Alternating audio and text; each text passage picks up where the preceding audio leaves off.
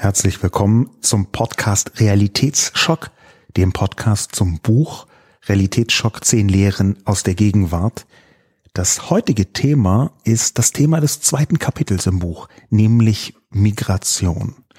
Ich habe eine Gästin dabei, die gleich noch ins Interview dazugeschaltet wird, nämlich Aminata Touré. Aminata Touré ist die jüngste und erste afrodeutsche Vizeparlamentspräsidentin in Deutschland. Sie ist in Schleswig-Holstein im Parlament und sie ist nicht nur Kind von Einwanderern aus Mali, sie ist gleichzeitig auch eine Expertin, was Migration angeht, hat sich damit also politisch intensiv beschäftigt. Sie hat auch Politologie studiert, der Grund, warum ich Sie hier in die Diskussion hineinholen möchte zu diesem Buch, ist einer, der in meinem Migrations- und auch im Integrationskapitel anklingt.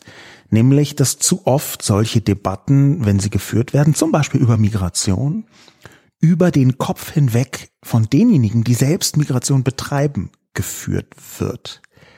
Ich möchte diesen Podcast in verschiedene Bereiche unterteilen und der erste Bereich ist, dass ich ein kurzes Stück aus dem Buch lese. Und zwar äh, der Anfang der, des Kapitels Realitätsschock. Dem Realitätsschock der Migration im Jahr 2015. In kurzer Zeit fliehen über eine Million Menschen in die EU und vornehmlich nach Deutschland. Eine Zahl, die kurz zuvor kaum jemand für möglich gehalten hätte. Angela Merkel wird für ihre Entscheidung, die Grenzen nicht zu schließen, heftig attackiert, meist von rechts. Zugleich wird ihr unverfänglich mutmachender Satz Wir schaffen das überlebensgroß aufgepumpt und umgedeutet zur Ankündigung, für noch mehr Migration zu sorgen. Deutschland begegnet der Massenmigration zunächst mit einer Willkommenskultur in ungekannter Dimension einer erstaunlich umfassenden zivilgesellschaftlichen Hilfsleistung durch Millionen Freiwillige. Dann, anfangs leise, später immer heftiger und aggressiver, wird die Massenmigration zum Anlass eines Rechtsrucks. Die rechte Partei Alternative für Deutschland ist im Sommer 2015 schon fast wieder abgemeldet. Sie pendelt in Umfragen um die 5-Prozent-Hürde und liegt zeitweise bei nur 3 Prozent. Die Hysterie um die Migration erweist sich als Schub für die AfD. Und nicht nur für sie. Viele andere rechte und rechtsextreme Parteien werden durch die öffentliche Fokussierung auf die Migration gestärkt. In Österreich, in Italien, in Frankreich und im Transitland Ungarn ohnehin.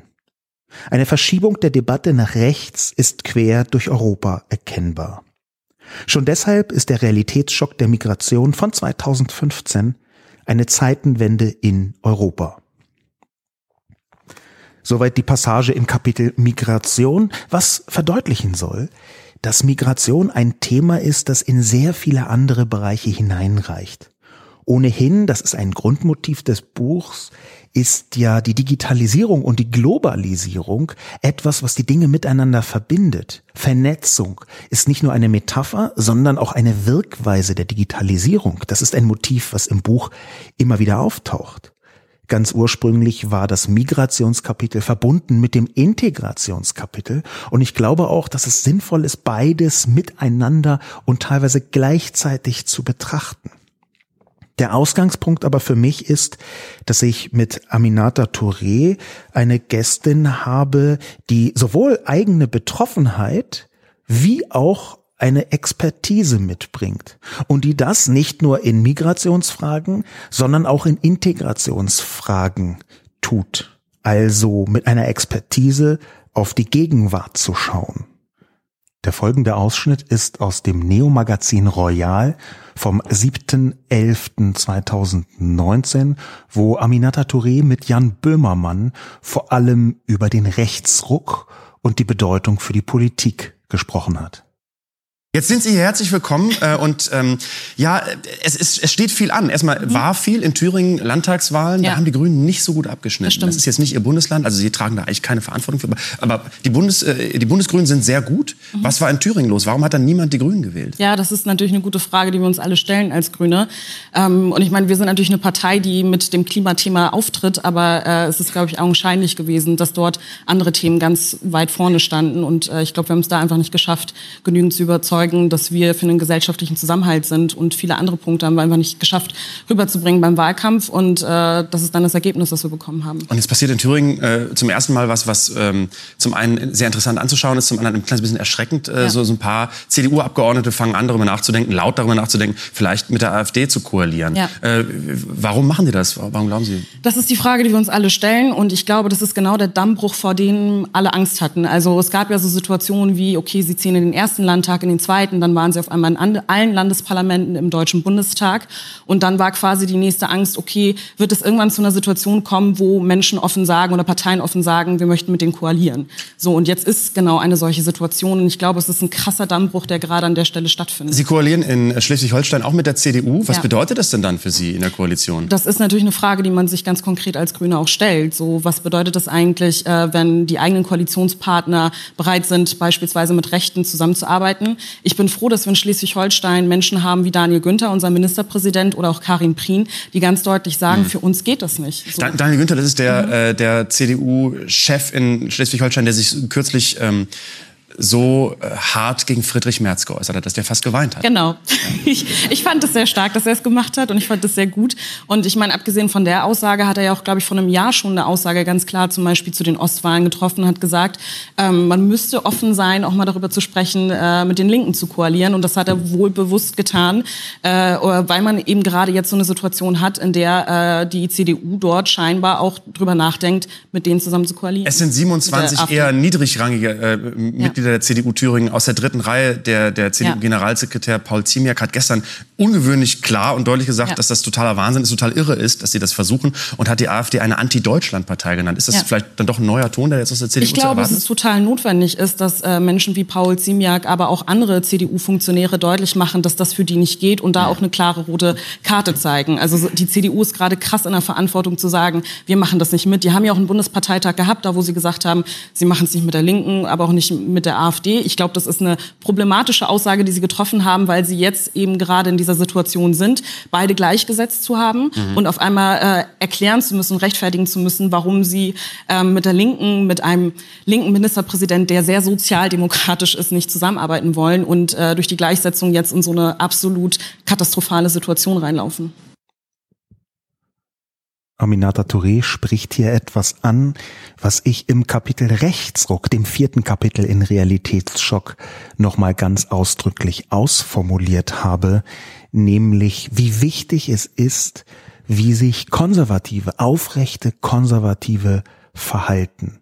Dass also damit ein Rechtsruck für eine liberale Demokratie nicht substanziell bedrohlich wirkt, die linken Verhaltensweisen beziehungsweise die Verhaltensweisen der linken oder linkeren Parteien weniger wichtig sind, als dass die Konservativen standhaft bleiben und nicht den Verlockungen des Rechtspopulismus und Rechtsextremismus nachgeben.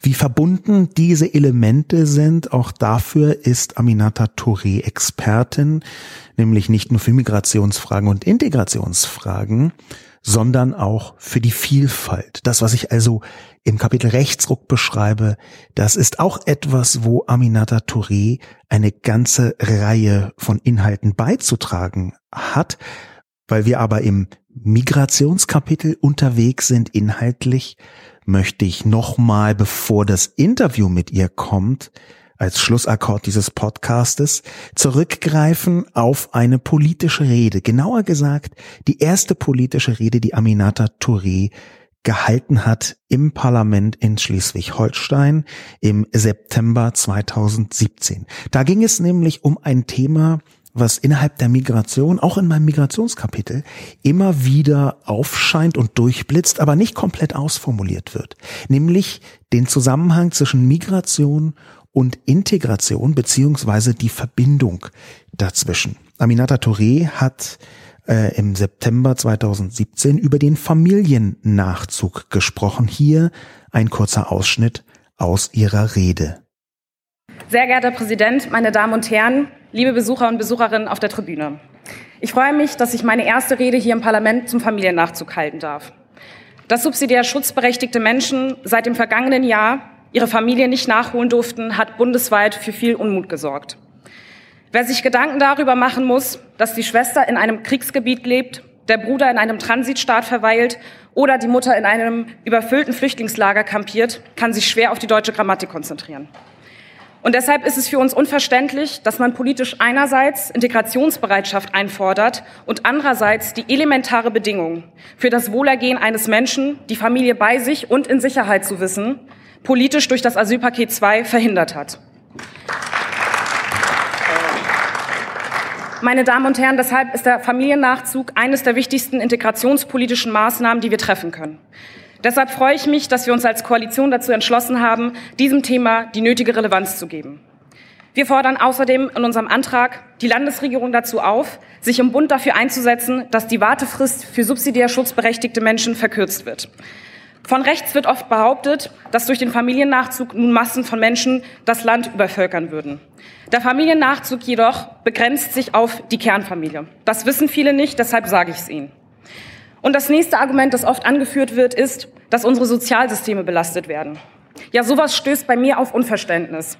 Dann lassen Sie uns doch die Menschen dazu befähigen, dass sie der Sprache mächtig werden und keine Arbeitsverbote erteilt bekommen, ihre Abschlüsse aus dem Ausland anerkannt bekommen und somit für sich und ihre Familie sorgen können.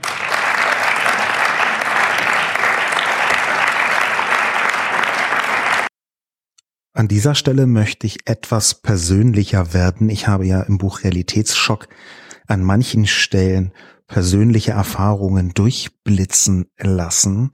Ich möchte das hier aber nochmal ganz konkret tun, denn das Kapitel Migration und Integration, die beiden, dieses Doppelkapitel gewissermaßen, habe ich auch deswegen unbedingt in mein Buch hineinschreiben wollen, weil ich selbst einen Migrationshintergrund habe. Mein Vater stammt aus Argentinien und ist überhaupt erst mit ungefähr 30 Jahren nach Deutschland gekommen, Anfang der 1970er. Der Grund, warum ich das sage, ist, weil ich selbst, hauptsächlich übrigens, weil ich so sehr weiß bin und vergleichsweise deutsch aussehe, weil ich selbst erst mit 33 Jahren realisiert habe, dass ich einen Migrationshintergrund habe.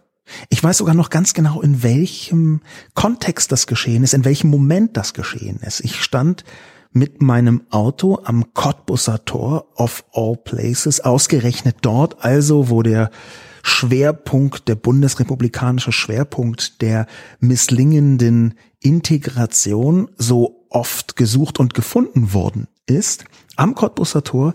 Und dann ist im Radio, ich habe äh, damals noch Radio gehört. Das war ja immerhin äh, 2008, wenn ich mich richtig entsinne.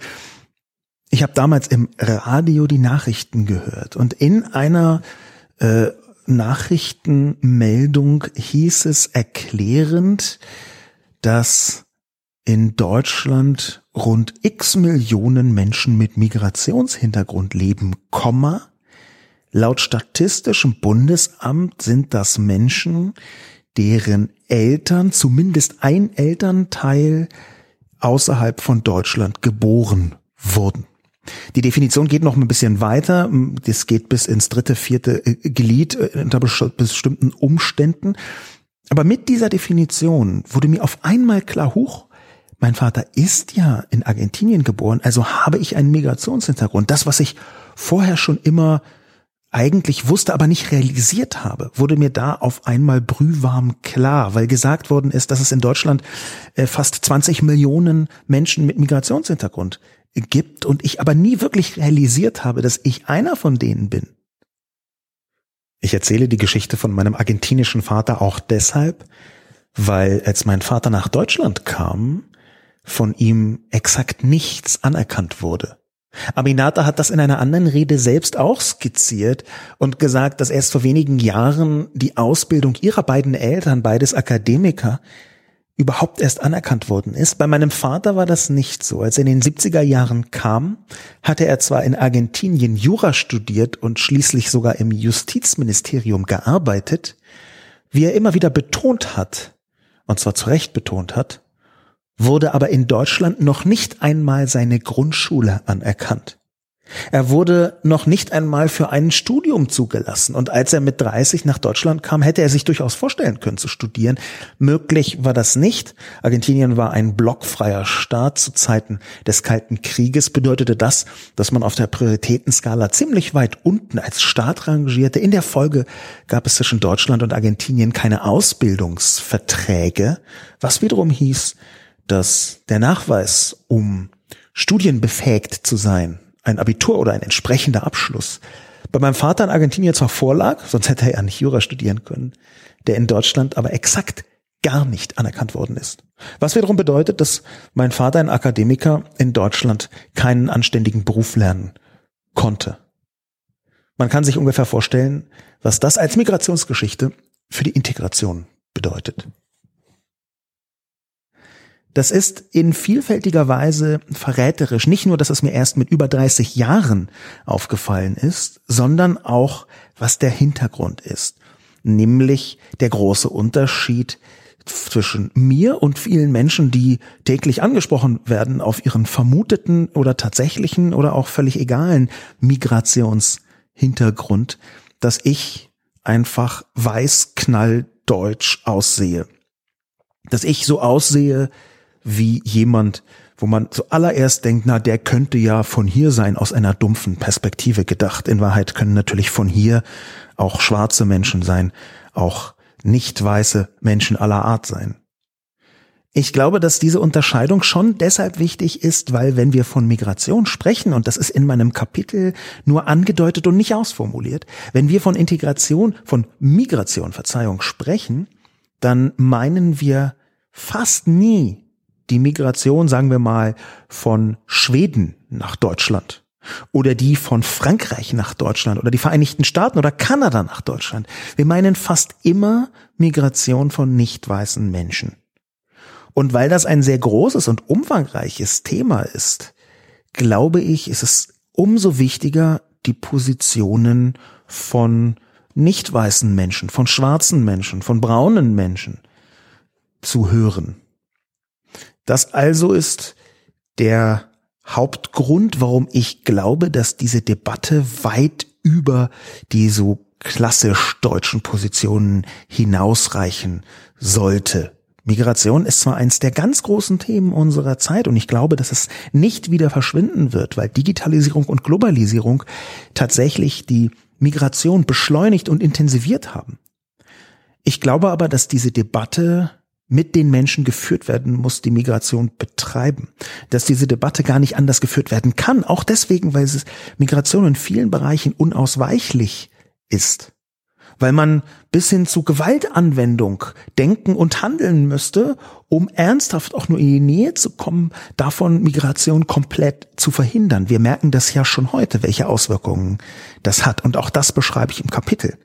Das heißt nicht, dass ich jetzt übermorgen gleich die kompletten Migrationsbewegungen, die zum Beispiel auf dem afrikanischen Kontinent stattfinden, geschlossen nach Deutschland lotsen wollen würde.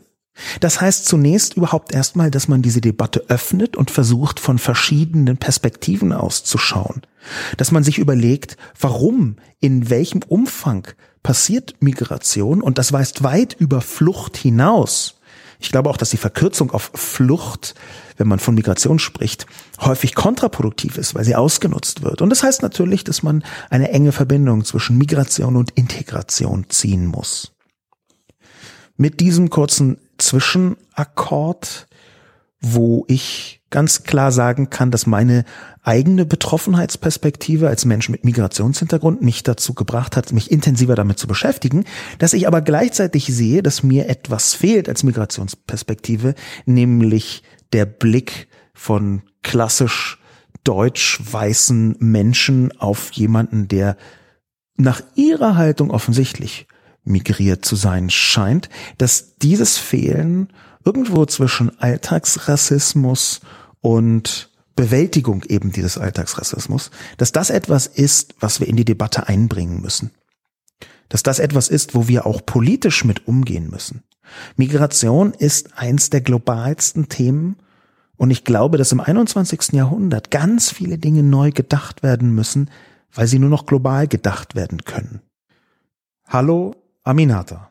Wir sprechen zum Buch Realitätsschock zum Kapitel Migration mit drei Schwerpunkten, mhm. die ich versuche so ein bisschen zu präzisieren. Der erste Schwerpunkt ist, dass eine in Deutschland extrem selten benannte Verbindung besteht zwischen Kolonialismus einerseits und Migration andererseits.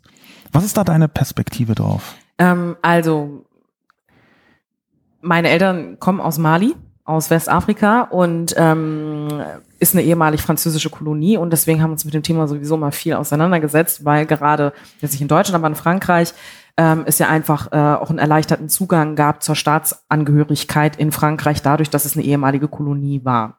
So, also deswegen hat man in einigen europäischen Ländern genau so eine Regelung gefunden, auch Commonwealth und so weiter. Großbritannien, dass äh, Migration einfach dann auch verstärkt stattgefunden hat, weil es einfach eine Erleichterung gab in Bezug auf äh, Staatsbürgerschaft in den Ländern, die ehemals äh, Kolonialherren waren. Ähm, kannst du vielleicht noch mal ganz kurz für die Leute, die ähm, nicht in der Präzision wissen, wie Kolonialismus gewirkt hat, zusammenfassen, was Kolonialismus bedeutet, auch aus heutiger Perspektive? Naja, die Unterdrückung von ähm, Ländern und das basierend auf einer rassistischen Doktrine quasi, also die Legitimation dafür, dass europäische Länder, ähm, afrikanische Länder und auch auf anderen Kontinenten äh, quasi diese Praxis ähm, vollzogen haben über äh, viele Jahrzehnte, Jahrhunderte, ist einfach davon auszugehen, dass die Menschen beispielsweise auf dem afrikanischen Kontinent einfach ähm, in Anführungsstrichen Untermenschen sind, ja, und dass man das legitimieren kann, dann die auszubeuten, die Menschen zu versklaven und so weiter. In dem Buch schreibe ich, dass der in Togo geborene Experte für internationale kulturhistorische Studien, Joel Agnigbo, ähm, in seinem Buch ganz gut beschreibt und ganz verdichtet mhm. beschreibt, was eine Verbindung ist. Ähm, durch den Kolonialismus wurden sehr ausbeuterische Strukturen aufgebaut ja. in vielen afrikanischen Ländern. Es war äh, im Laufe des 19. und 20. Jahrhunderts wirklich fast jeder einzelne Quadratkilometer Afrikas ja. kolonisiert. Ähm, diese Strukturen waren auf Ausbeutung sowohl der Bodenschätze wie auch der Bevölkerung ausgerichtet. Das heißt, das hat sich bis in die Hierarchien hinein natürlich nicht demokratisch angefühlt, sondern es war eine ganz harte und strenge Hierarchie von ganz wenigen kleinen weißen Eliten. Und dann plötzlich ist bei der Unabhängigkeit, die relativ schnell geschehen ist in, in Afrika, also nicht, nicht schnell im Sinne von äh, historisch, historisch sondern relativ plötzlich in den 60er Jahren, zum Beispiel 1960 mhm. war ein sehr, sehr markantes Jahr. Ja.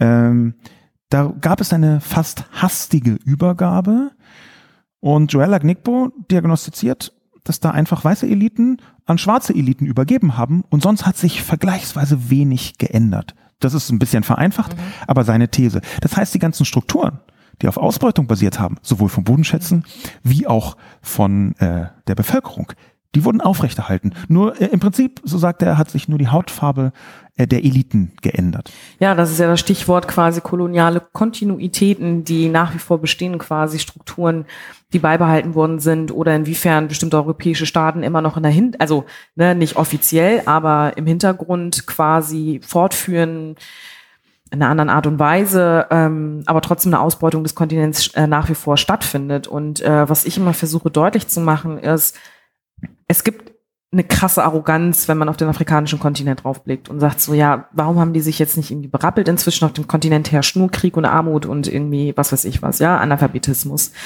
Und ähm, wenn man sich anguckt, dass die meisten Staaten um 1960, also inzwischen jetzt so bummelig 60 Jahre, erst frei sind, dann ist das gar nichts im Vergleich zu einer ungefähr 400-jährigen Ausbeutungsgeschichte, die stattgefunden hat.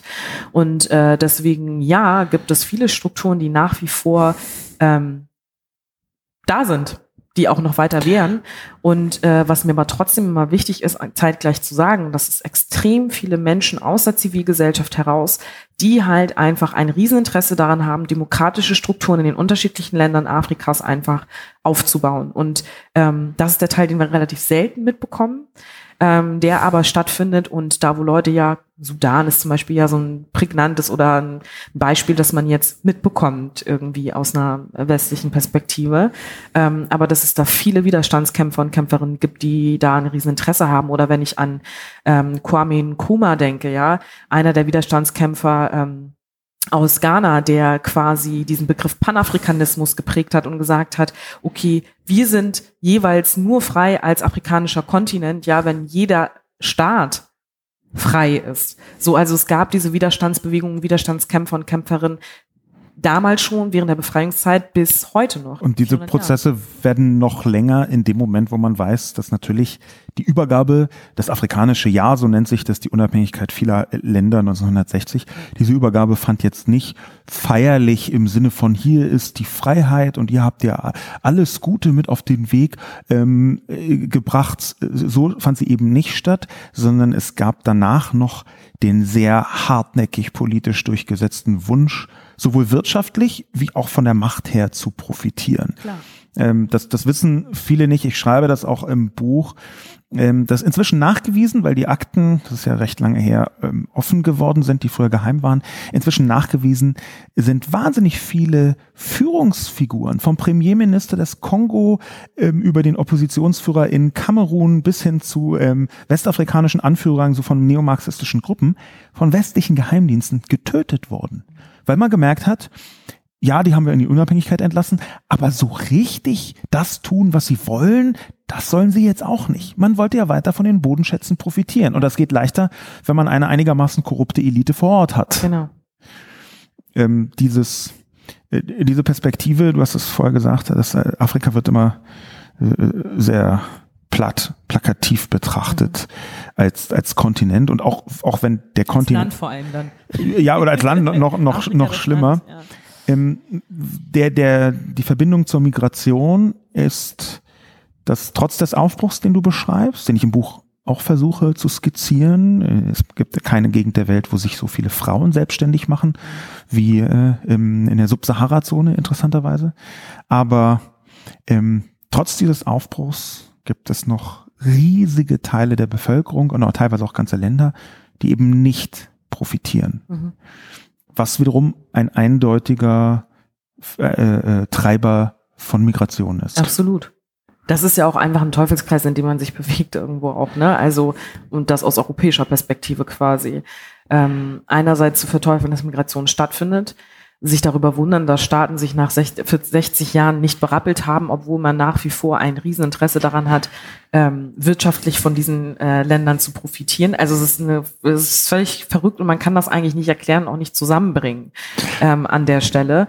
Und es gibt halt natürlich genau diese Bewegung von Leuten, die vor Ort sind, die gerne auf diesem Kontinent leben, in, in den unterschiedlichsten Ländern und äh, da diesen, die Staaten verändern mit aufbauen. Wohlgemerkt, 60 Jahre im Vergleich zu 400 Jahre sind gar nichts. Und dann gibt es Menschen, die einfach sagen, die Strukturveränderungen dauern einfach zu lange, weil das dauert halt einfach lange, Strukturen aufzubrechen und zu verändern. Und die sich sagen, mein Leben ist mir zu wertvoll, als dass ich mich vielleicht auch der Strukturreform hingebe, sondern ich will jetzt akut in diesem Moment einfach so und so Leben führen. So und äh, das kann man natürlich auch völlig nachvollziehen, ja, oder dass die einfach auch gar nicht anders leben können, weil sie halt irgendwie unter extrem schwierigen und schlechten Bedingungen leben, ja, auch unter anderem dann verursacht durch das und die Art und Weise, wie wir hier leben und äh, wie wir Politik betreiben und Wirtschafts Beziehungen pflegen mit unterschiedlichen Ländern. Die Wirtschaftsbeziehungen sind auch ein Punkt, die manchmal wirklich nichts weiter sind als eine direkte ökonomische Verlängerung von Kolonialismus, mhm. wo man einfach von Seiten der EU zum Beispiel sagt, wir möchten hier das Maximum für uns rausholen ja. und nutzen jeden Hebel. Ja. Es gibt ein Zitat von ähm, einem Mann, einem Minister. Das heißt, wir müssen die postkoloniale Ausbeutung stoppen, sonst kommen die Ausgebeuteten zu uns. Mhm.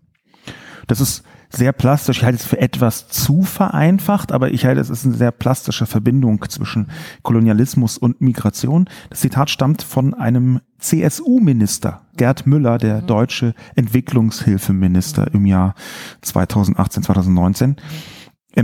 Das ist schon erstaunlich, weil jemand von der CSU ist jetzt im Zweifel nicht gerade als linksradikal verschrien. Ich würde das auch gar nicht so als linksradikale These ähm, beschreiben, weil ähm, zwar, also eine Sache stimmt natürlich, ne, die Ausbeutung muss gestoppt werden, gar keine Frage, aber die Angst, das Angstszenario, das er danach aufmacht, ja, dieses, dann kommen die alle her, da, da, da kriege ich irgendwie Gänsehaut, ja. Also Kannst so, du das beschreiben? Ja, weil das so klingt, so nach dem Motto, und das wollen wir doch nicht, oder? Also wir wollen ja nicht, dass diese Leute zu uns kommen. So, und wenn er von diesen Leuten redet, quasi, dann redet er von Leuten wie mir. Die, die Ausgebeuteten, sagt er. Genau, ja. so ja. Und ich meine, die Ausgebeuteten, er lässt es ja offen. Er lässt es ja offen. Äh, er spricht über den afrikanischen Kontinent, ja. Ähm, äh, viele Leute mit äh, Migrationsgeschichte ähm, haben so eine Geschichte und sind aufgrund dieser Verhältnisse, haben sie ihr Zuhause verlassen. So. Und von daher habe ich dann Bauchschmerzen, wenn ich diese Aussage höre. Aber nichtsdestotrotz beschreibt er natürlich genau das, was äh, einfach Phase ist. Also man kann sich nicht darüber wundern, dass Leute sich in die Flucht begeben, wenn die Verhältnisse, unter denen sie leben, maximal problematisch sind und wir sie mit verursachen. Und deswegen, selbst wenn man sich aus einem humanitären Grund macht, ja, dann, ähm, so wie er es beschreibt, dann muss man das halt machen, weil man sonst nicht weiß, was man tun soll. Die Migration insgesamt, die beschreibe ich im Buch als eine Konstante der Menschheitsgeschichte. Ja. Das war immer ein Normalfall, dass Menschen äh, Migration betreiben. Ja. Das ist jetzt so ein bisschen sehr abstrakt bezeichnet, ja. aber das ist tatsächlich so. Ähm, allerdings sieht man auch, dass Migration sich jetzt, wie fast alles andere auch, durch Digitalisierung und Globalisierung ziemlich stark beschleunigt. Mhm.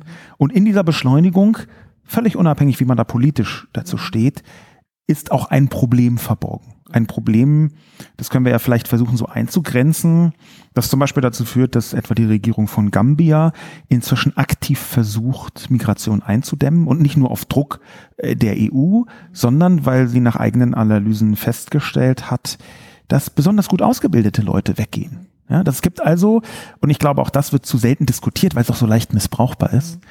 Es gibt also auch Schwierigkeiten, der Länder, aus denen heraus Migration stattfindet. Klar. Kannst du das vielleicht versuchen, so ein bisschen einzugrenzen? Klar, natürlich. Ich meine, die Frage ist dann ja auch immer ein Stück weit irgendwie, wenn, äh, wer kann sich das leisten? Diese Fluch, Fluchtrouten sind oft auch einfach brutal teuer. Also es gibt ja unterschiedliche Fluchtbewegungen oder Migrationsbewegungen, mhm. also überhaupt Migrationsbewegung und Fluchtbewegung.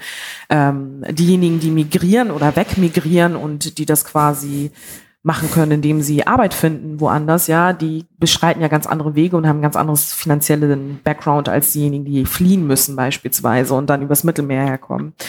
Ähm, und das ist natürlich problematisch für einen Staat, der versucht, ähm, stabil zu sein, sich aufzubauen und demokratische Strukturen zu verwirklichen. Du brauchst natürlich immer irgendwie eine Form von Elite im Bereich Wissenschaft, Arbeit und so weiter, die dabei bleiben. Wenn alle weggehen, dann ist es schwierig, äh, daraus einen Start zu machen. So, das kann ich total nachvollziehen, dass es ein Riesenproblem ist. Ich habe trotzdem immer einfach riesengroße Bauchschmerzen, wenn ein Staat versucht, Leute davon zu hindern, frei sich zu bewegen oder freie Entscheidungen für sich zu treffen und äh, dorthin gehen zu wollen, wo man möchte die, die Frage, dorthin zu gehen, wo man möchte, auch das ist in, in deutschen und im europäischen Kontext dramatisch unterdiskutiert, heißt für die allermeisten Menschen in Afrika, äh, dass sie innerafrikanisch Migration betreiben. Ja. Also wenn man aus deutscher Perspektive so Migration Afrika wird, dann denkt man, die kommen ja alle zu uns. Und in der Tat, wenn man sie fragt, dann sind sowohl EU wie auch USA die beliebtesten Ziele. Mhm.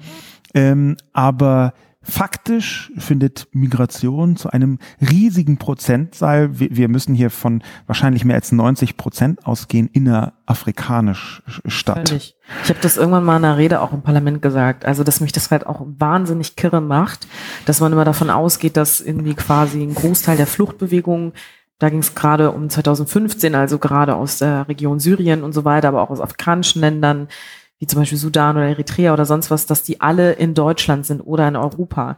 So, und das zahlenmäßig null hinhaut, so, oder? Wenn man dann an Libanon denkt, die irgendwie zwei Millionen Leute aufgenommen haben und wir reden in Europa über eine Million Personen, die wir 2015 aufgenommen haben, ne? Wo, wobei Libanon ein schwieriges Beispiel ist, weil die Flüchtlinge da seit, teilweise seit 40, 50, 60 Jahren unter den erbärmlichsten Bedingungen. Die leben unter erbärmlichsten Bedingungen, das will ich gar nicht als äh, humanitäres Beispiel anbringen, aber trotzdem ist es ja relevant zu hören oder zu wissen, in welchem Verhältnis Migration in andere Länder stattfindet. Ne? Das ist maximal problematisch, ist gar keine Frage.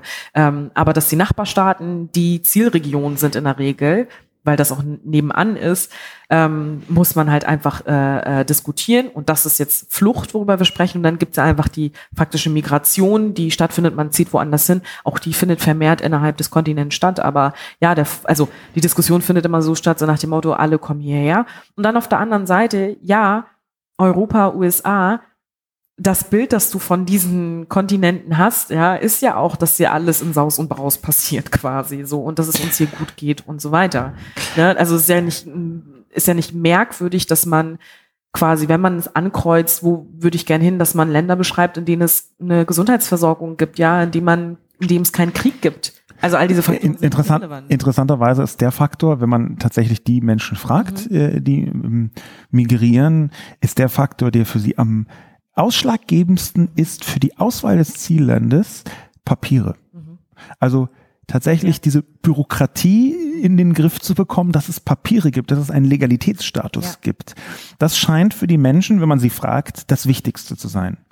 Ähm, das daran grenzt direkt an, wenn jemand Papier als größten Wunsch hat, dann ist das für mich, äh, korrigiere mich da gerne, ein Ausdruck von Lebenssicherheit. Man möchte eine Perspektive haben. Ja. Der ehemalige deutsche Bundespräsident Horst Köhler hat 2018 gesagt, den Satz, der afrikanischen Jugend Perspektiven zu bieten, ist eine der größten Herausforderungen des 21. Jahrhunderts. Mhm. Kannst du das versuchen näher zu beschreiben? Ich glaube, gerade wenn man in Deutschland aufwächst, ist man sich überhaupt nicht im Klaren darüber, wie frei man auch auf dieser Welt unterwegs ist. Du kannst überall hinreisen. Du bist quasi Bürger oder Bürgerin erster Klasse, weil mit dem deutschen Pass und mit dem deutschen Ausweis, ja, bist, kannst dich frei bewegen. Also selbst für einen, um bei dem Beispiel Gambia zu bleiben, ich weiß jetzt gerade nicht, wie da die Visa-Vereinbarungen sind, ähm, aber ähm, es ist super schwierig, aus afrikanischen Ländern überhaupt in Europa ein Visa zu bekommen oder wie ein Visum zu bekommen als Einzelperson. Ähm, das ist total schwierig, dich frei zu bewegen, wenn du aus diesen Ländern kommst, weil du direkt eingestuft wirst und es so Vereinbarungen gibt im Sinne von, die wollen dann wahrscheinlich eh hier bleiben, so, ne? Weil jeder Mensch möchte auf jeden Fall immer in Europa sein oder in den USA oder wo auch immer. Und ähm, unsere Welt ist so organisiert, dass ähm, ja, man einfach ein Bürger Bürgerin erster Klasse ist, wenn man in bestimmten Ländern lebt, wie in den USA oder in Deutschland, weil du dich frei bewegen kannst auf dieser Welt. Und deswegen kann ich schon nachvollziehen, ähm, wenn das ein Wunsch ist, der vermehrt genannt wird. Und wenn Horst Köhler sagt, ähm, oder wenn es aus der Politik kommt, dieses man muss den Leuten eine Perspektive geben, dann klingt das immer so und deswegen nerven mich diese Aussagen immer total tierisch. Mhm. Die müssen es da mal hinkriegen. Köhler hat das, das wird aus dem Kontext klar so gemeint, dass wir nicht so tun können, als gingen uns diese Probleme nichts, nichts an. an. Also der, der, genau. der ist aus meiner Wahrnehmung eher da im, auf deiner Ebene. Vielleicht nicht ganz nah bei dir, ähm, aber eher auf der Ebene, dass wir nicht so tun können, als ginge es uns nichts an. Absolut. Und dann bin ich auch völlig bei ihm zu sagen, dass das nichts ist, was irrelevant ist und nicht aus dieser Angst heraus, oh Gott, dann kommen die hier alle her, sondern einfach, und das ist dann eigentlich die politische Entscheidung, die man dann treffen müsste, wie verhält man sich zu diesen Staaten? Also was tragen wir dazu bei, dass die Hoffnungslosigkeit dort ist? Auch. Also diese Frage, sich selbstkritisch zu stellen. Ich meine, ich bin jetzt keine Bundespolitikerin, ich bin auch keine Politikerin im Bereich Entwicklungshilfe, ja.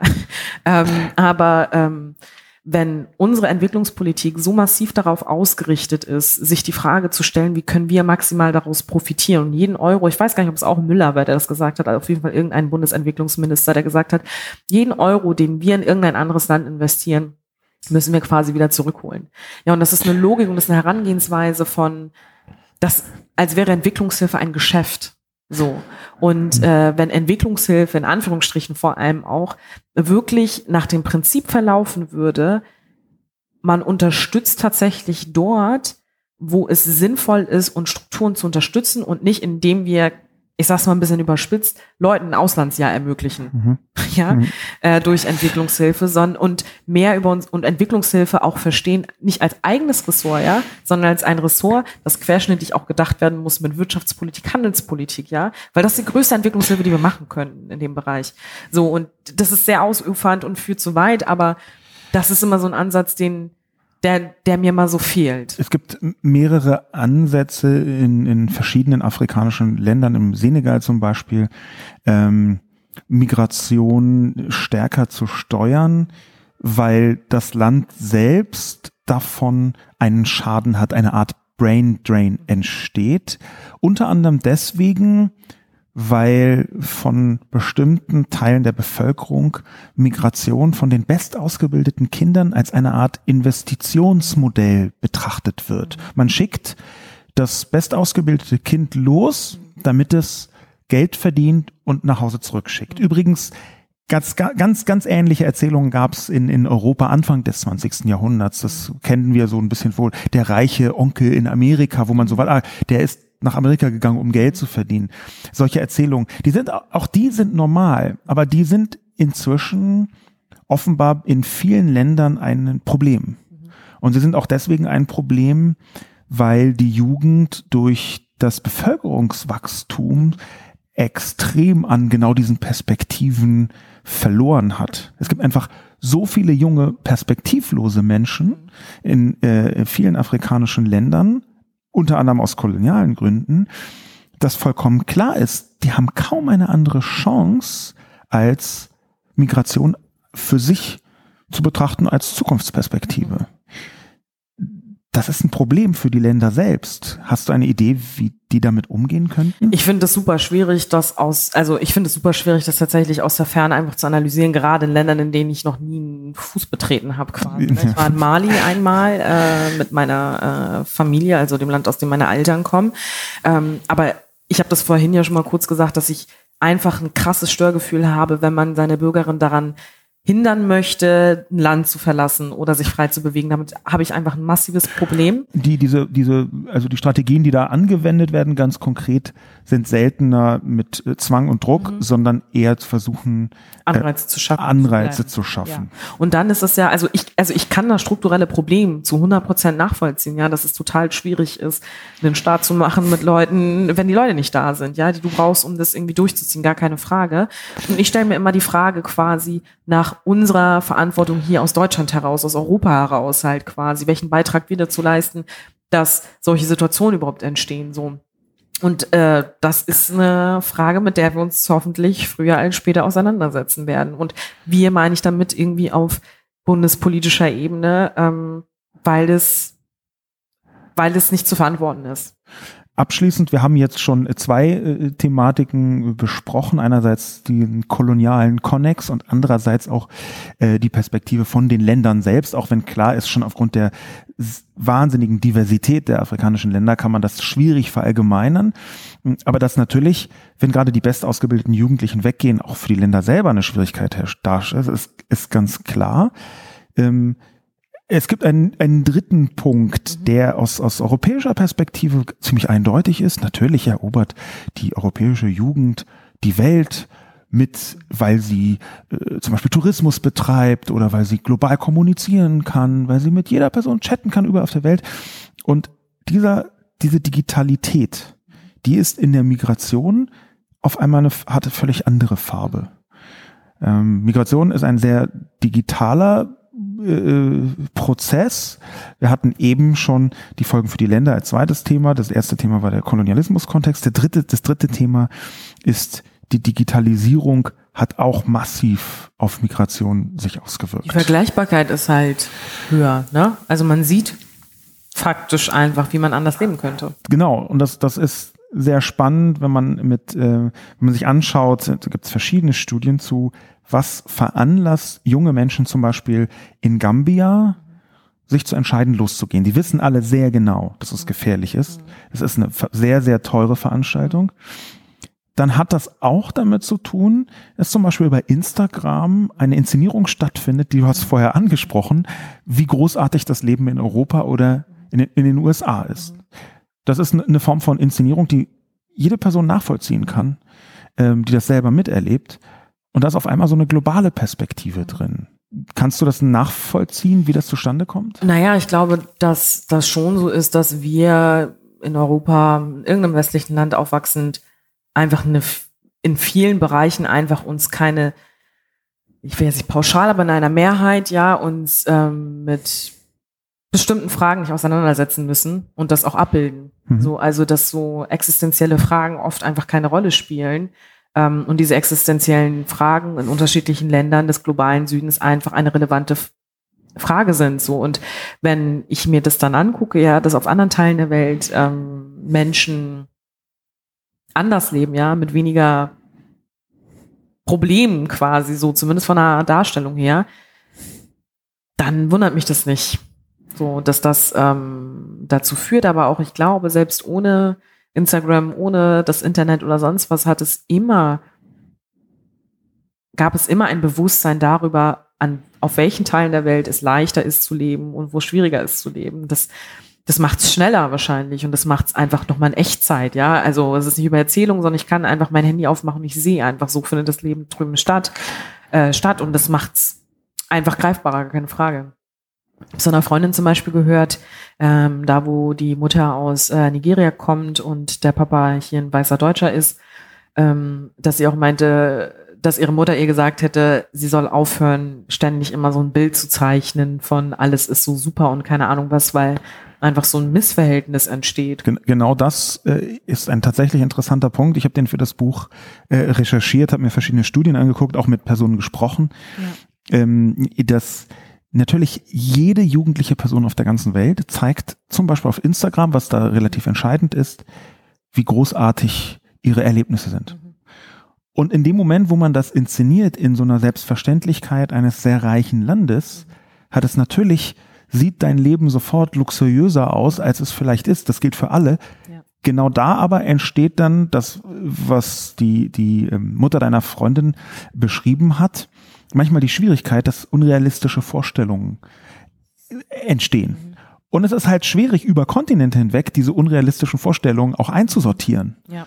ja. und das weckt teilweise Erwartungen, die dann nicht eingehalten werden können. Das, das, das scheint ein sehr großes Problem zu sein, weil daraus natürlich nicht nur Enttäuschung steht, entsteht, äh, sondern zum Beispiel auch eine gewisse Naivität, eine Selbstverständlichkeit. Na, natürlich wird man im Zielland äh, äh, einen hervorragenden Job bekommen und ein Haus und ein Auto, mhm. was dann wieder ausgenutzt wird von, ja. von, äh, von Leuten, die damit Geld verdienen. Ja, ja und vor allem, ich glaube, ähm, also was auch natürlich irgendwie krass ist für einige Leute, gerade die, weiß ich nicht, zum Beispiel, ähm, ja, woanders aufgewachsen sind, dann nach Deutschland oder, weiß ich nicht, in den USA geflohen sind, dass die oft auch einfach ein, eine, schwierige Odyssee hinterlaufen sind, bevor sie tatsächlich oder ihre Kids dann tatsächlich ein Leben führen, das so einwandfrei ist, wie sie sich das für sich selbst vielleicht erhofft haben. Also das ist ja, haben wir ja auch schon mal drüber gesprochen, diese Frage von erster und zweiter Generation, inwiefern das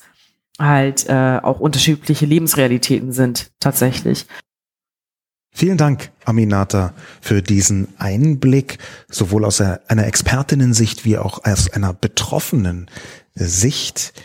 Mir bleibt neben dem Danke nur zu sagen, dass das eine ideale Überleitung ist zu dem Kapitel Integration. Wie gesagt, in dem Buch ursprünglich verbundene Kapitel.